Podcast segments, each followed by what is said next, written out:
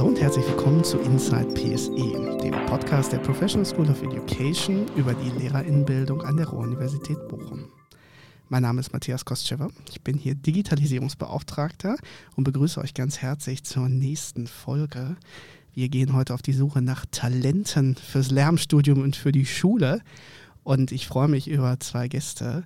Julia Eberlein ist da und Mira Stepetz. Ja, hallo. Wir hallo. freuen uns über die Einladung. Ja, vielen Dank. Schön, dass ihr da seid. Und wir reden über T4T. Und ich fange da direkt mit an, weil der Name ist so schön lang. Talents for Teachers, Teachers for Talents, also eigentlich T4T hoch 2.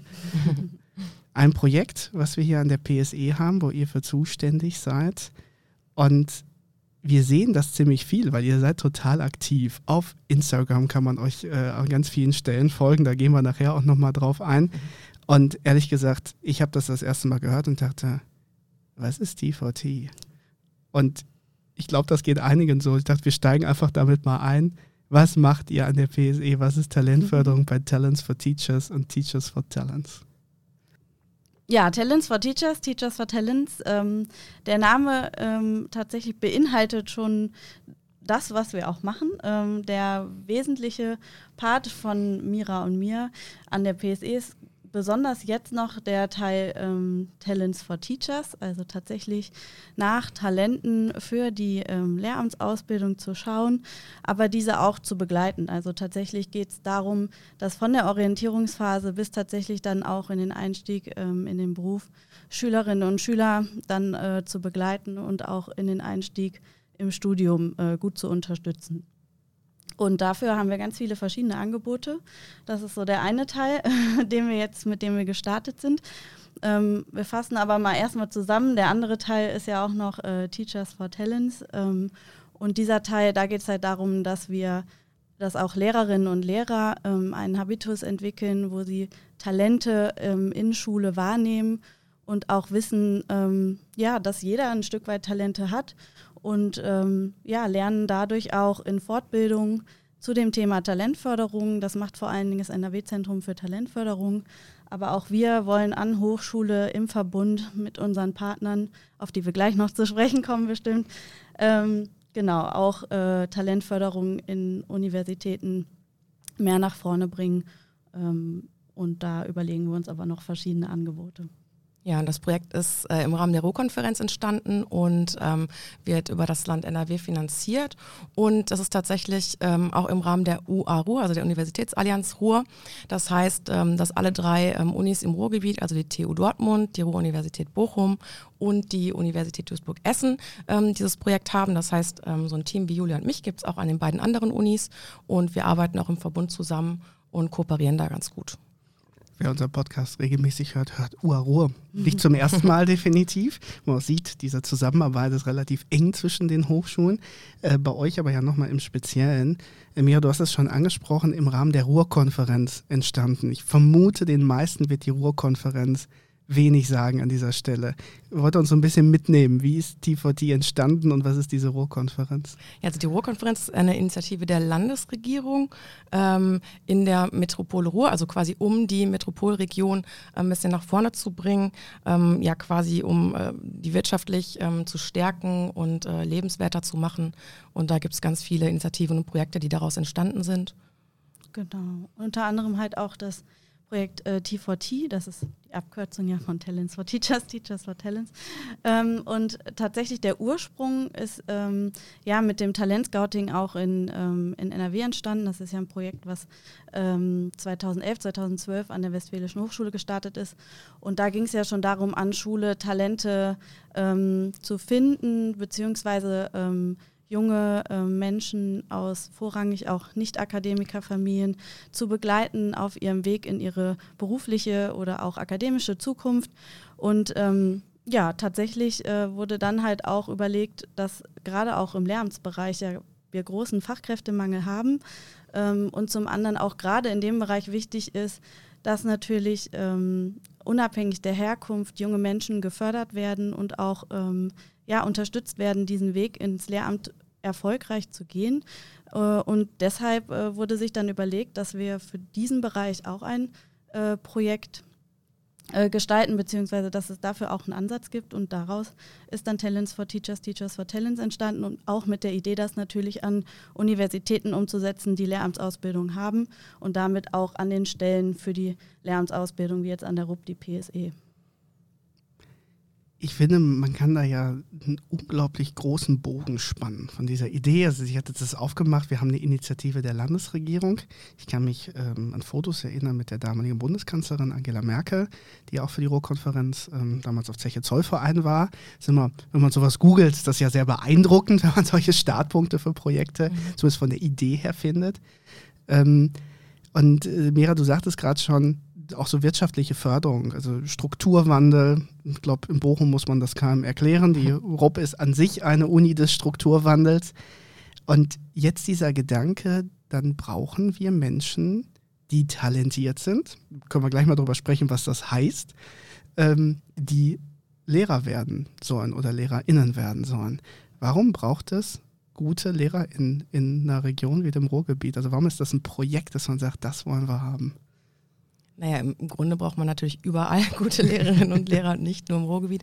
Aber gerade im, im, Ruhrgebiet ist der Lehrkräftemangel ähm, besonders groß und deswegen ist es auch sinnvoll, hier mit so einem Projekt zu starten ähm, und das hier zu etablieren.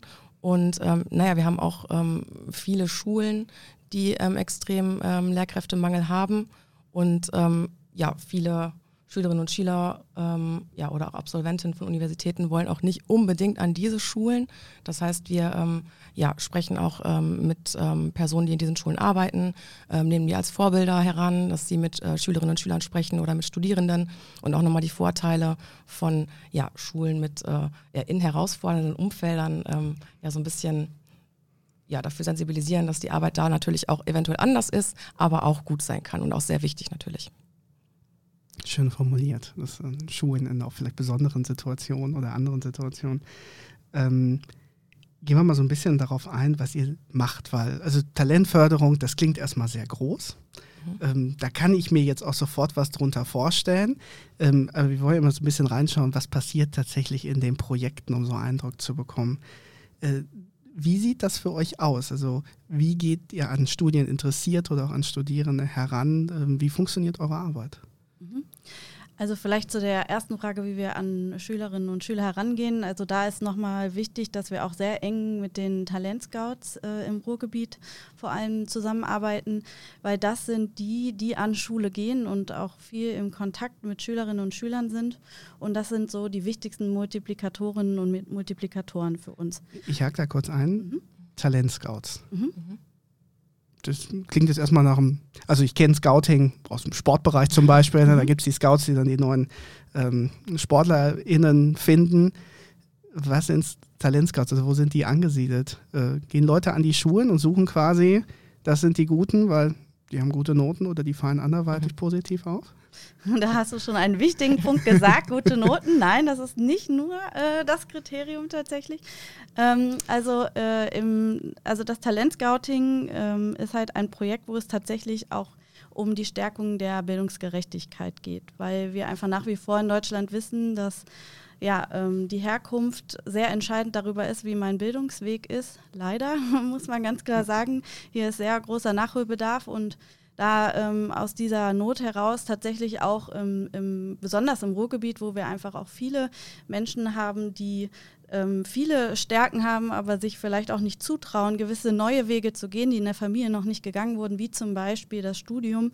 Ähm, da ist es einfach wichtig, solche ähm, jungen Menschen auch zu ermutigen, diesen Weg zu gehen und zu begleiten und Möglichkeiten aufzuzeigen. Wir arbeiten ja viel mit Vorbildern, das ist auch im Talentscouting äh, ein wichtiges Thema, dass halt einfach Leuten, also jungen Menschen, die keine großen Vorbilder zum Beispiel im akademischen Umfeld haben, zur Verfügung gestellt werden. Und das macht das Talentscouting. Das heißt, das sind ähm, äh, ja, Begleiter, ähm, Zukunftsweiser in, ähm, für ähm, junge Menschen, die an Hochschule äh, angedockt sind, sowohl im Ruhrgebiet als auch in ganz NRW. Mittlerweile gibt es auch jemanden in Berlin. Stimmt, ähm, ganz neu. Ganz neu, genau. Und ähm, ja, die gehen von Hochschule in Schule und haben feste Sprechzeiten dort ähm, für Schülerinnen und Schüler und die Lehrerinnen und Lehrer an Schule, die machen Schülerinnen darauf aufmerksam ähm, achten schon darauf, dass es vorrangig auch die trifft, die es besonders gut gebrauchen können. Aber grundsätzlich ist das auch offen für alle Schülerinnen und Schüler, die ähm, diese Begleitung gerne hätten, weil das ist auch eine langfristige ähm, Sache, die tatsächlich von Schule bis äh, über den Übergang in äh, Hochschule und dann auch in den Beruf hineingeht. Also die entscheiden selbst, wie lange das geht. Ja. Und wichtig ist auch, dass es eben das aufsuchende Format genau. ist. Das heißt, viele haben ja vielleicht die Hemmschwelle, überhaupt erstmal zur Universität mhm. zu gehen, ja. wissen gar nicht, was ist eine zentrale Studienberatung, was sind äh, Fachberatungen, wo kann ich mich überhaupt informieren. Und da sind die Talentscots eine Schnittstelle. Also die sind quasi, das hast du, glaube ich, auch gesagt, Julia, die haben so eine Lotsenfunktion. Also die mhm. wissen, wo kann ich als Schülerin hingehen, damit ich dort äh, tiefergehende Informationen zu den Themen äh, finde, die mich interessieren.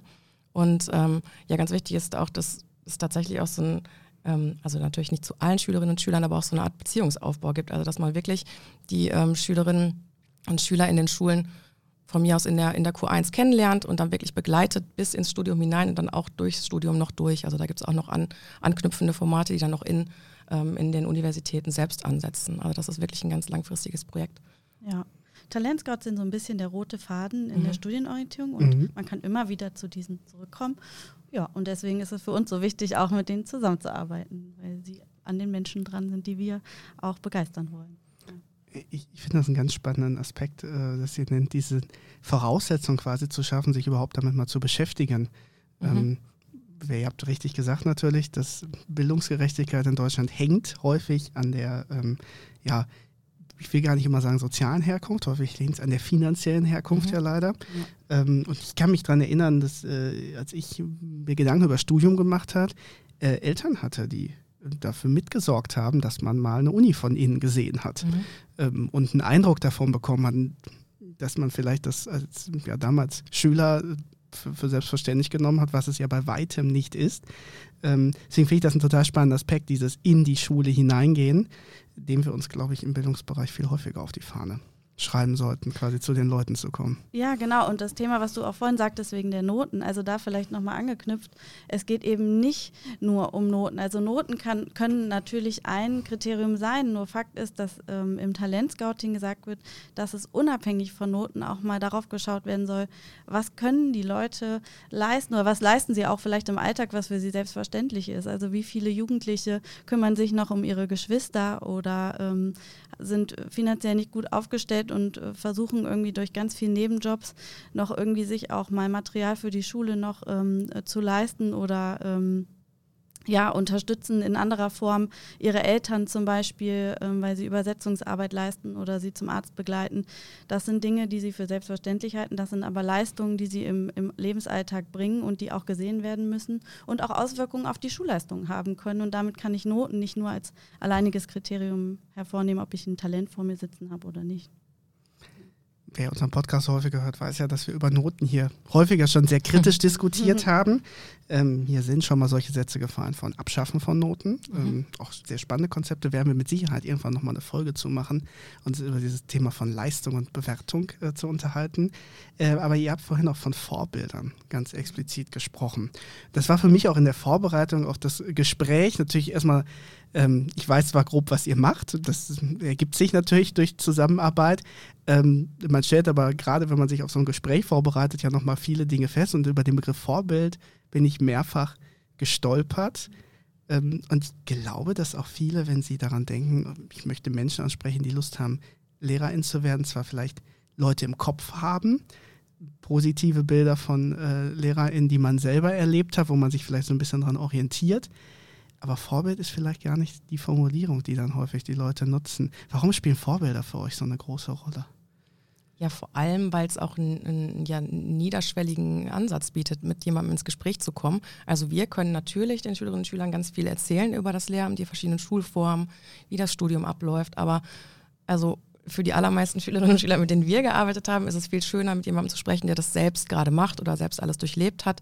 Und dadurch ist es eben, ähm, ja, haben die ja, diejenigen, die bei uns in den Veranstaltungen sitzen, auch eine niedrigere Hemmschwelle, Fragen zu stellen, ähm, sind super neugierig, fragen auch mal Fragen, die sie sonst vielleicht nicht fragen würden. Im Prinzip könnten sie auch ihre eigenen Lehrerinnen und Lehrer fragen, weil sie mhm. sind ja in der Schule. Aber das ist nochmal was anderes. Ähm, ja, unabhängig von Personen, die ich kenne und die mich dann vielleicht bewerten, da mal vielleicht auch kritische Fragen äh, zum Beruf zu stellen oder auch zum, zum ähm, Schulalltag. Und das andere ist tatsächlich, dass viele ja auch gar keine Vorbilder per se haben. Wir fangen ja jetzt nicht nur an, Vorbilder schon im Beruf zu suchen, sondern es geht ja auch darum, für das Studium zu sensibilisieren. Mhm. Ne? Und deswegen brauchen wir natürlich auch Vorbilder zum Beispiel ähm, für Schülerinnen, die schon im Studium sind oder auch für Studierende, die vielleicht auch noch keinen kennen, der im Referendariat war, auch da mal zu schauen, wer kann denn mir da auch mal ein bisschen ähm, was aus dem Nähkästchen erzählen. Ähm, ja, und das, das ist wichtig, da auch tatsächlich ein realistisches Bild zu, zu schaffen, ähm, weil es natürlich erstmal subjektive Eindrücke sind. Nur wichtig ist uns auch, dass es ähm, beide Seiten beleuchtet, weil es halt immer zwei Seiten der Medaille gibt. Ähm, ja, und äh, nur dann kann ich auch eine gute Studien- äh, oder auch Berufswahl treffen. Wir gehen gleich auch nochmal auf die Studierenden dann selber ein, die bei euch ja auch eine ganz große Rolle spielen, die dann angekommen sind im Lehramtsstudium. Äh, ich will gerade die Lehrkräfte beim Thema Vorbilder aber nochmal ein bisschen mit reinholen. Ähm, für mich war das eine sehr beeindruckende Geschichte, die ich, äh, also die viele wahrscheinlich gelesen haben, weil ähm, Sasa Stanic hat dafür den Deutschen Buchpreis gekriegt für dieses Buch Herkunft. Und ähm, ich weiß nicht, ob äh, das mal, äh, ich kenne viele, die es gelesen haben, ich kenne mehr, die es nicht gelesen haben. Bei mir war es so ein Corona-Buch, ähm, wo man mal sich Zeit genommen hat, weil man nichts tun konnte. Ähm, und äh, Sasa Stanic ist ja ähm, aus Serbien bzw. Bosnien nach Deutschland im Jugoslawienkrieg geflohen, konnte kein Deutsch, ist hier angekommen und berichtet in diesem Buch von einem Deutschlehrer, der ihn quasi sehr früh ermutigt hat, äh, Gedichte auf Deutsch zu schreiben.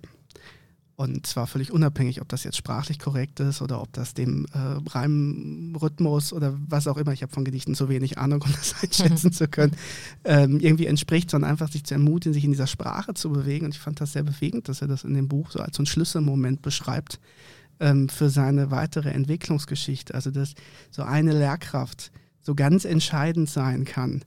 Ähm, wie erlebt ihr das in eurem Projekt, wenn man auf Talentsuche geht, wenn man auf Vorbildersuche geht? Welchen Impact haben Lehrkräfte, gerade vielleicht auch für Schülerinnen und Schüler, die jetzt nicht aus dem Akademikerhaushalt kommen? Ja, ich glaube, wir sind uns eigentlich ein sehr großen. Sehr ne? großen, ja, ja, genau. Und das wäre auch sowas, äh, das in diesem Fall äh, war dann der Lehrer sowas wie ein sozialer Pate. Also ja. so ähm, haben wir es im Talentscout auch immer genannt, dass ähm, ja eine Person, die wirklich, wirklich mit einer Kleinigkeit einen riesen Einfluss äh, ja, auf den weiteren Lebensweg ausgeübt hat. Und das ist auch uns so wichtig, dass ähm, Lehrerinnen und Lehrern und auch zukünftigen Lehrkräften einfach klar ist, dass, dass sie diese Möglichkeit haben oder dass das aber auch äh, eine Herausforderung ist oder eben auch äh, ja, eine Verantwortung. Eine Verantwortung ist, genau. Ist auch ja. ein Spannungsfeld, ne? Ja, also absolut. zwischen Chance und aber auch echt einer Riesenverantwortung, weil man es ja auch theoretisch umdrehen Ganz kann. Ne? genau. Ja.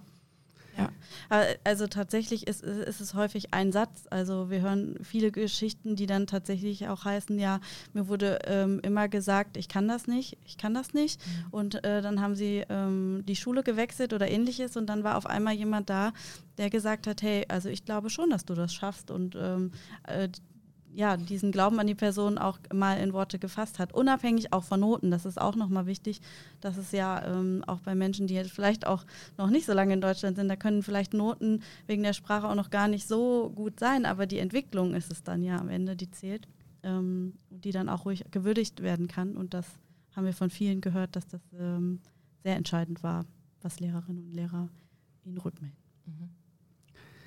Talents for Teachers. Jetzt sind Sie da die Talents im Studium und ähm, ihr begleitet sie im Projekt. Äh, ich will die ganzen Sachen gar nicht aufzählen, das dürft ihr gerne selber machen, die ihr tut.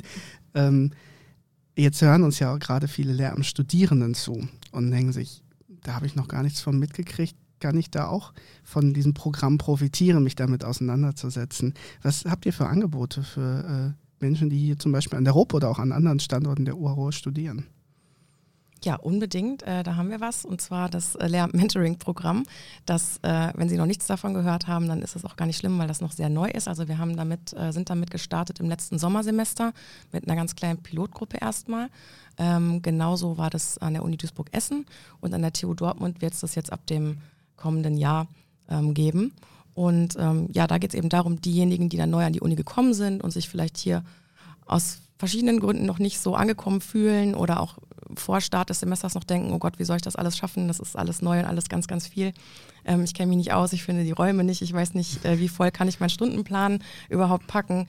Ähm, genau, und dafür ähm, haben wir dann ähm, die Möglichkeit, dass sie sich mit ähm, ja, ähm, älteren oder äh, studierenden Hörersemester zusammentun können, die dann quasi deren Mentor, deren Mentorin sind und sie ein Stück weit ja, beim Studieneinstieg begleiten. An der ähm, Uni Duisburg-Essen ist das das Buddy-Programm. Ähm, da funktioniert das ähm, in Gruppen. Und bei uns ist es eigentlich so geplant, dass wir ähm, so ein klassisches Peer-Mentoring haben, also eins zu eins, dass dann jede Person, die gern teilnehmen möchte, im ersten oder zweiten Semester eine Person an die Seite gestellt bekommt, die dann mindestens ein Semester lang äh, ja, für alle Fragen äh, zur Seite steht. Das heißt, ihr sucht eigentlich Studierenden, die Leute suchen, für, also Mentorinnen suchen und ihr sucht auch MentorInnen unter den Studierenden. Ganz genau. genau. Ja. Also wer Lust hat, noch als Menti dazu zu kommen oder sich als Mentor oder Mentorin zu engagieren, ist herzlich eingeladen, sich bei uns zu melden. Wir freuen uns. Wir fassen das nachher nochmal zusammen, aber zwischendurch schon gefragt, wie erreicht man euch? Uns erreicht man äh, zum einen über unsere Webseite www.lehramt.ruhr oder eben, wie du gerade schon gesagt hast, über Instagram. Ähm, da heißen wir Lehramt im Ruhrgebiet. Genau. Und ansonsten auch noch über, also in unserem Fall jetzt über die Webseite der PSE, wenn man äh, bei Projekten schaut, da sind wir dann auch noch zu finden. Genau, mit noch ein paar Unterseiten, die man sich so durch. Da gibt es auch genau. explizit was zum äh, Mentoring-Programm genau. mit äh, Informationen. Und wichtig ist ja vor allem immer ich habe das Gefühl, Studierende rufen nicht so gerne an. Mhm. Ähm, vielleicht ermutigen wir sie dazwischendurch mal ja, sehr gerne. auch das Telefon ruhig zu benutzen. ja. Aber, ja, Nachrichten äh, per Insta gehen auch. Genau. Erreicht uns. Ja. Ist auch schön, dass das immer jemand so offensiv sagt. Schreibt ja. bei Insta. Ja. Also lernt also, im Ruhrgebiet. Niederschwellig ist auch bei uns der Begriff, genau. der wichtig ist, weil so ähm, erreichen wir die Leute. Und ja. Sehr gut. Und äh, man kann sich bei euch oder ihr unterstützt quasi bei der Stipendien. Bewerbung. Genau, also wir haben verschiedene Unterstützungsangebote. Wir sind, äh, wir haben uns so ein bisschen lange, wir haben mhm. angefangen mit Schülerinnen und Schülern und deswegen auch bei Studierenden sind wir jetzt noch ein wenig äh, am Anfang ähm, der ähm, Konzepte, aber Stipendien, Sprechstunde ist tatsächlich seit September jetzt ähm, mhm. neu im Programm. Äh, auch ein wichtiges Anliegen äh, von uns. Äh, wir waren beide auch vorher im Projekt Stipendien Kultur Ruhr wo es viel darum ging, ähm, auch für das Thema zu sensibilisieren. Und wir müssen ganz klar sagen, dass auch da im Ruhrgebiet noch Nachholbedarf besteht, ähm, was tatsächlich die Bewerbung ähm, um Stipendien betrifft. Und auch gerade äh, bei Lehramtsstudierenden ist es keineswegs selbstverständlich, sich für ein Stipendium zu bewerben. Und da haben wir gesagt, ähm, dass wir in jedem Fall auch in diesem Bereich gerne äh, Stipendien und die Sensibilisierung dafür fördern möchten und haben diese Sprechstunde ähm, begonnen, einmal im Monat, den ersten Dienstag im Monat, sofern möglich.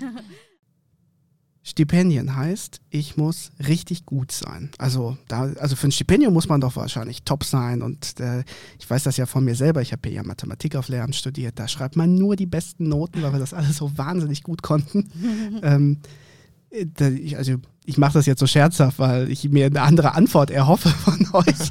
Äh, Was du ein Glück hast heute. Das ist gut, ne? Diese Sukzessivfragen funktionieren, das ist gut. Ja, nee, mit der Ansicht bist du tatsächlich nicht alleine, was auch ja. der Grund dafür ist, dass sich so wenige Menschen überhaupt ähm, um ein Stipendium bewerben. Ähm, Nee, so ist es tatsächlich nicht. Also klar schadet es nicht, aber ähm, alle Stipendiengeber, die großen Begabtenförderwerke, die, die schauen auf die Person als, als Ganzes. Also das heißt, ähm, es muss in jedem Fall in irgendeiner Form ähm, ehrenamtliches Engagement vorhanden sein. Das ist ähm, ganz wichtig, also neben, der, neben den Leistungen, ähm, die gut sein sollten, was aber nicht an einer bestimmten Note festzumachen ist. Also es gibt auch Förderwerke, die sagen bis zu einer bestimmten Note, aber in der Regel äh, ist das eher nicht so. Ähm, und ehrenamtliches Engagement kann ähm, auch zum Beispiel im familiären Kontext sein. Das heißt, wie Julia gerade schon sagte, ich ähm, helfe meinen Eltern ähm, bei Behördengängen oder ich übersetze für sie ganz viel oder ich habe eine pflegebedürftige äh, Mutter, ähm, was sehr viel Zeit ähm, in Anspruch nimmt weshalb ich vielleicht nicht diese Noten haben kann, die ich äh, normalerweise hätte.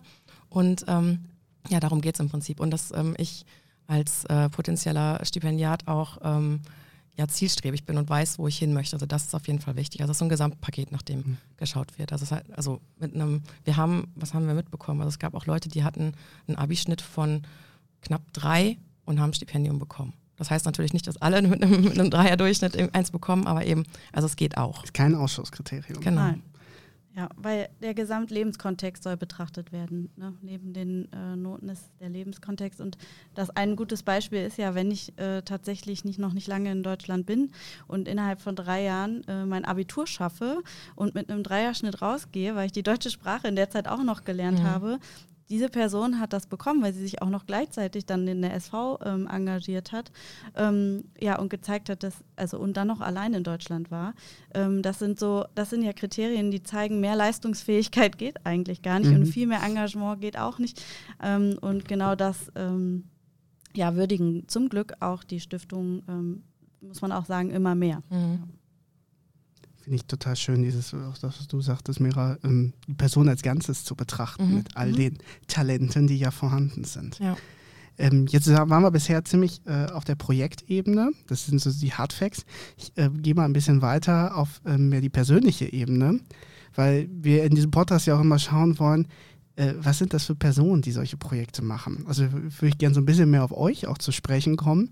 Ähm, wie kommt man also wir haben gehört, Ruhrkonferenz findet statt, das ist so ein politischer Prozess und dann muss das finanziert werden. Aber wie kommt ihr, Julia und Mira, dazu zu sagen, wir wollen uns mit Talentförderung auseinandersetzen? Einer von uns kann anfangen und irgendwann läuft das zusammen. ja. ja. Fang mal an. Ich fange an, okay. Also wir haben ähm, tatsächlich beide an der Ruhr-Uni studiert. Ich habe Kunstgeschichte und Germanistik studiert. Eigentlich absolut gar nicht mit dem Ziel lernen, weil es geht ja auch mit Kunstgeschichte erstmal gar nicht. Ähm, und bin dann nach dem Studium zufällig über Teach First in ähm, einer Schule gelandet und habe dann gemerkt, wie, wie, ja, wie viel Spaß mir die Arbeit mit Jugendlichen eigentlich macht. Und habe dann danach ganz viel in verschiedenen Schulen gearbeitet im Bereich Berufsorientierung. Ähm, auch einen Verein gegründet, wo wir berufsorientierende Projekte gemacht haben für Schülerinnen und Schüler. Und ähm, ja, dann kam irgendwann die ähm, Ausschreibung ähm, fürs Talentscouting an der Ruhr-Uni. Und dann habe ich das gelesen und gedacht, ja, das ist ja mein Job. Und äh, dann hat es glücklicherweise auch geklappt. Und ähm, ja, ich habe dann ähm, drei Jahre als Talentscout gearbeitet hier an der RUP. Und dann ähm, gab es, ähm, habe mich in, also währenddessen schon mit dem Thema Stipendien auch stark befasst. Und dann gab es eben das Projekt Stipendien Kultur Ruhr, ähm, zu dem ich dann gewechselt bin. Ähm, und da habe ich dann mehr mit Lehrerinnen und Lehrern gearbeitet, die wir dann fürs Thema sensibilisiert haben. Ja, und dann ähm, wussten wir auch schon, dass es dieses Projekt, in dem wir jetzt sind, geben wird. Und äh, ja, dann äh, bin ich jetzt hier. Ja, okay. Schauen wir mal, wie ich das jetzt verknüpfe. das Ziel ist zumindest genau. sehr ähnlich. Ne? Ja, also, ähm, ja, also tatsächlich bin ich ähm, für das Lehramtsstudium an die RUP gekommen, äh, in Englisch und Pädagogik. Ähm, genau, das habe ich auch abgeschlossen ähm, ich habe währenddessen aber auch schon die Talentförderung kennengelernt durch verschiedene Projekte und Nebenjobs und muss sagen, dass ich da schon gemerkt habe, oh, diese außerschulische Arbeit mit Jugendlichen im Bildungsbereich oder auch an Schule teilweise macht mir sehr viel Spaß und habe mich dann tatsächlich äh, entschieden, nicht weiterzumachen, also nicht äh, dann ähm, den Beruf äh, Lehrerin zu verfolgen. Und ähm, ja, bin dann über die ähm, Arbeit als Studienberaterin in das Talentscouting gekommen, weil auch da habe ich auch gedacht, ach, das ist ja mein Job so, da ähm, äh, mach, kommen ganz viele Dinge zusammen. Äh, ich gehe an Schule, aber an ganz viele verschiedene Schulen und arbeite mit vielen ganz tollen jungen Menschen. Und ähm, ja, auch, auch ich hatte, ich war an der FH Dortmund ähm, als Talentscout und hatte auch da äh, das Thema Stipendien äh, so auf dem, auf dem Radar für das Team. Und dadurch ähm, haben Mira und ich da auch schon viel über das Thema Stipendien äh, gesprochen. Und dann sind wir ja beide in das Projekt ähm, äh, Stipendienkultur übergewandert. Und ähm, ja, und dann hat sich das, die Arbeit mit Lehrerinnen und Lehrern hat uns da so viel Spaß gemacht, dass es wiederum auch wieder eine logische Konsequenz war, äh, in das Projekt Talents for Teachers, Teachers for Talents zu gehen, weil es für uns genau der Bereich ist, wo auch Talentförderung besonders ähm, wichtig ist. Ne? Ja. Wir machen ja diese Parts vor allem auch deswegen, was heute ein bisschen ein schwieriges Spagat ist, weil du sagtest, von mal Stipendien dieses Ziel vor Augen haben sei eine mhm. ganz wichtige Sache. Ähm, wir probieren ja häufig auch gerade unsere Lehramtsstudis durchaus zu ermutigen, mal rechts und links zu mhm. schauen. Mhm. Ja. Und ähm, am Ende sitzen jetzt hier gerade drei Leute am Tisch, die mal mit einem Ziel ins Studium gestartet sind und definitiv heute was anderes tun, mhm, als sie ursprünglich mal geplant hatten. Ähm, und da einfach immer so zu schauen, was für Talente entwickeln sich eigentlich auch im Studium ähm, mit einem. Deswegen finde ich das immer total spannend, so diese Wege zu sehen. Bei dir mit Kunstgeschichte, das wusste ich zum Beispiel auch noch gar nicht. Also ich lerne hier ja in dem Podcast auch immer noch was über euch als Kolleginnen und Kollegen, was sehr schön ist. Ähm, wir waren bei Talents for Teachers. Wir gehen mal rüber zu Teachers for Talents, mhm. dem zweiten Teil. Ähm, ich mag ja diese Doppelstruktur total, weil man das in einer wahnsinnigen Geschwindigkeit sagen kann. Äh, dieses äh, Talents for Teachers, Teachers for Talents, das geht irgendwie so über die Zunge, ist ein ganz schöner Name. ähm, aber wir gehen mal auf die Lehrkräfte, äh, die dann quasi schon Talente in Schulen ja entdecken sollen bei euch. Das finde ich wahnsinnig spannend, weil das ist für alle, die den Weg quasi gerade in die Schule ja gehen wollen und ja auch gehen sollen, ankommen und jetzt ja, neben den tausend anderen Aufgaben, die sie haben, kommt ihr jetzt und sagt, Talente wollen wir auch noch finden.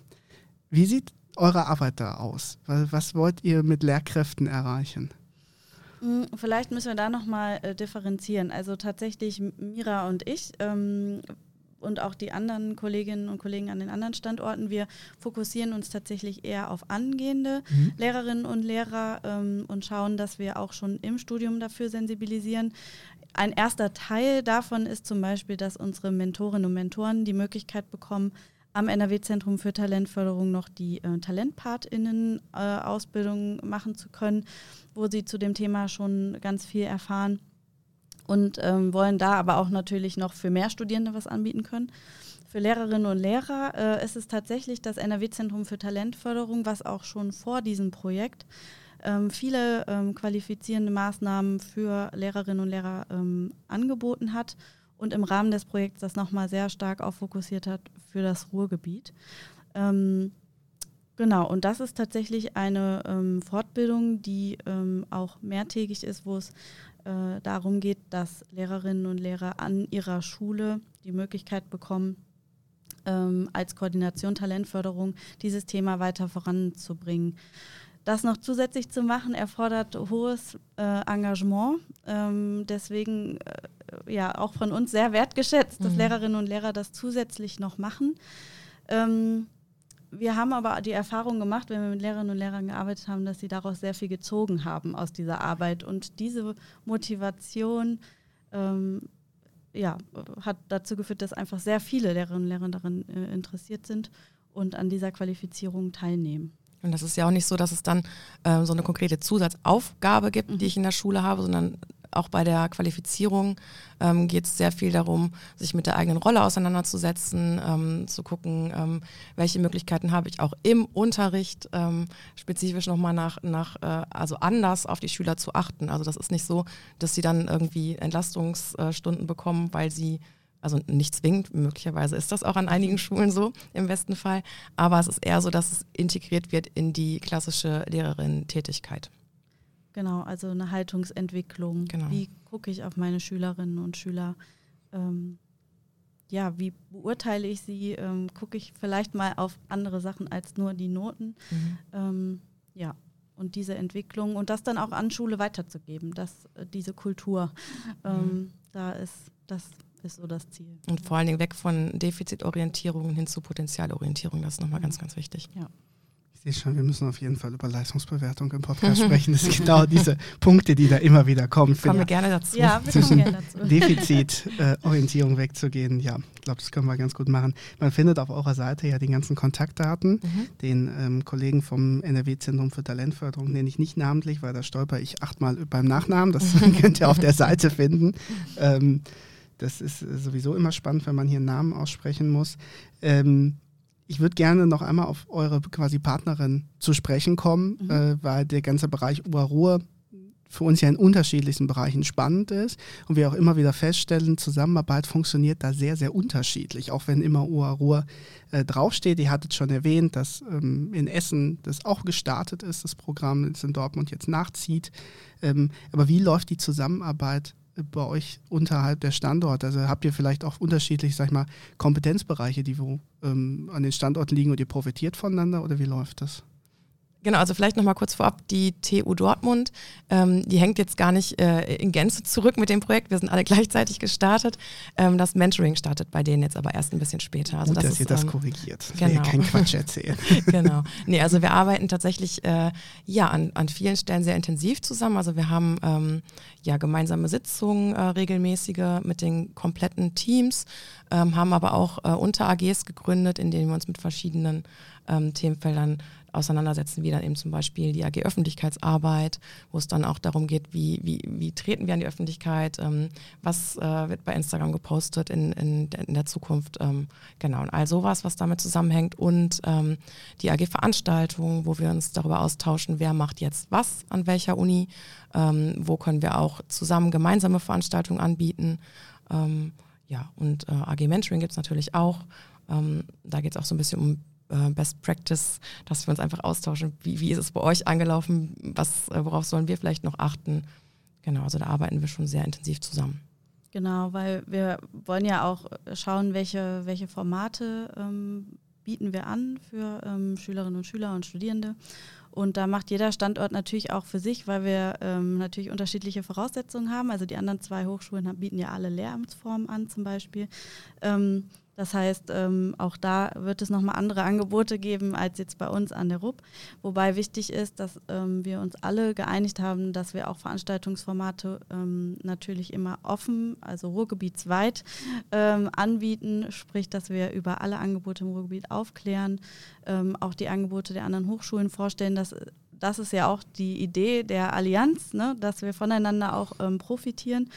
Und ähm, ein wichtiger Veranstaltungs- ähm, oder ein neues Format, was entstanden ist und dieses Jahr das erste Mal durchgeführt wurde, ist die Woche des Lehramts. Das ist so, ähm, würde ich auch sagen, so die, ne, die größte Zusammenarbeit, was mhm. Ähm, so Veranstaltungen betrifft.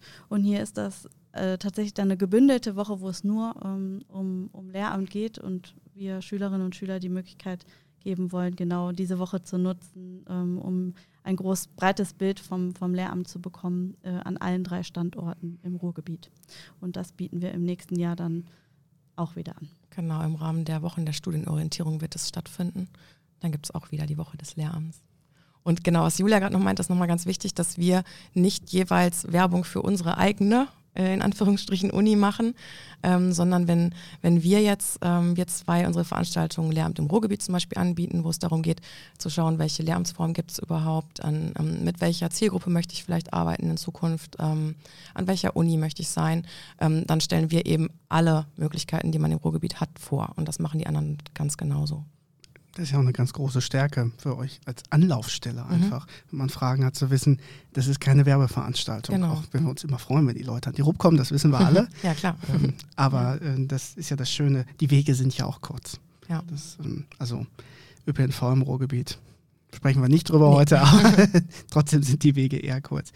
Ähm, ich würde gerne mit euch so ein bisschen auf die Zielgerade einbiegen. und es gibt immer eine Frage, die ganz wichtig ist zum Ende vom Podcast, nämlich habe ich in euch eine Frage nicht gestellt, die ihr euch gewünscht hättet? Also gibt es ein Thema, wo ihr sagt, das sollten wir auf jeden Fall noch erwähnen? Ja, also ich überlege vielleicht noch die ähm, Evaluation tatsächlich anzusprechen, weil, das, das äh, weil das tatsächlich ähm, ein Thema ist, äh, wo auch noch zwei Kolleginnen der, an den anderen zwei Standorten zusammen ähm, ja, wichtige äh, Daten nochmal analysieren und die für uns als kompletter Standort im Ruhrgebiet sicherlich auch nochmal aufschlussreich äh, sein werden, weil wir hier ähm, ja einfach nochmal schauen, was sind so Gelingensfaktoren oder Hürden im, im Lehramtsstudium, um daraus auch tatsächlich nochmal Maßnahmen ableiten zu können, die wir äh, im hoffentlich nicht letzten Projektjahr äh, umsetzen äh, können. Und ähm, genau, dafür laufen halt auch tatsächlich noch quantitative und auch qualitative äh, Analysen, wo dann auch eine Art ja, Bericht noch entstehen soll Ende des Jahres, ähm, wo wir uns dann auch gewisse Handlungsoptionen nochmal ähm, ja, erhoffen, die uns nochmal neue äh, Einblicke auch für unsere Arbeit äh, geben, weil wir uns gerne auch immer weiterentwickeln oder uns auch Feedback einholen wollen, was die Bedarfe tatsächlich von Studierenden und auch Studieninteressierten sind. Schön, wenn das in Projekten während der Projektlaufzeit ist und nicht eine, so eine Endevaluation. Also hätte man anders machen können, wenn wir jetzt noch Zeit hätten. Genau. Ja, tatsächlich, ja, genau. Als Abschlussfrage an euch beide. Wenn ihr jetzt nochmal im Lehramtsstudium wärt, mit all, oder du hast nicht ganz Lehramt studiert, aber mhm. in diese Richtung, ihr stellt euch vor, ihr werdet Lehramtsstudierende. Ähm, jetzt habt ihr die Erfahrung ähm, aus unterschiedlichsten Projekten, schaut jetzt mit der TVT-Brille nochmal drauf und sagt, oh, das hätte ich eigentlich gerne im Studium schon gewusst, mich damit mal auseinanderzusetzen, da den Blickwinkel mal im Themenfeld von entweder Talententdeckung oder auch eigene Talente zu entdecken. Ähm, was wäre ein Tipp, den ihr Lehramtsstudis bei uns an der RUP oder in der ganzen UARUR mitgeben würdet? Also ich möchte gerne ähm, allen Lehramtsstudierenden mitgeben, schaut immer mal nach links und rechts. Ähm, hört auf das, was euch interessiert und ähm, guckt euch das nochmal näher an. Fragt euch immer wieder, warum ihr äh, diesen Weg gegangen seid. Haltet euch die Visio äh, Vision immer wieder vor Augen, was ihr als zukünftige Lehrerinnen und Lehrer ähm, ja, erreichen wollt und warum ihr das macht, weil das motiviert ungemein. Und ähm, ja, wenn, wenn ihr dann noch das Studium immer mal wieder auch ähm, genießt und äh, die, die Chancen nutzt, die euch das Studium bietet, ähm, dann glaube ich, kann nichts schiefgehen und ja. Das hast du so schön gesagt, dass ich dem nichts mehr hinzuzufügen habe und es ganz genauso gesagt hätte. Dann nehmen wir die Antwort von euch als Team sehr gerne. Wir klären nochmal ganz kurz. Man erreicht euch bei Instagram unter Lehramt im Ruhrgebiet. Und es gibt eine E-Mail-Adresse. Die gibt es auch äh, an, äh, jetzt habe ich natürlich nur unsere im Kopf, das ist ähm, pse-t4t.rup.de. Genau. Oder man guckt bei lehramt.ruhr. Ganz genau. Auf der Gesamtprojekt-Website nach. Da findet man auch die Kontaktdaten unserer Kolleginnen aus den anderen Standorten. Genau. Ganz wichtig, alle Veranstaltungen, alles, was man so quasi braucht. Und bei Insta sowieso, ich habe gerade gesehen, aktuell läuft wieder eine Story live. Also lohnt sich regelmäßig reinzuschauen. Ja, sehr gerne. Dann sage ich vielen Dank für die tollen, spannenden Einblicke in euer äh, Projekt mit diesen ganz unterschiedlichen Facetten und für eure Zeit für diesen Podcast. Ja, Vielen wir danken Dank. dir. Und äh, bevor wir hier Schluss machen und der ähm, Jingle nochmal kommt, äh, sage ich nur nochmal als Hinweis, wir freuen uns wie immer über Feedback zum Podcast und ihr erreicht uns als PSE auch in Social Media, bei Instagram und Twitter unter pse-rob, bei YouTube unter PSE Bochum oder per E-Mail ganz klassisch auch pse-socialmedia.rupp.de und dann hören wir uns im Dezember wieder.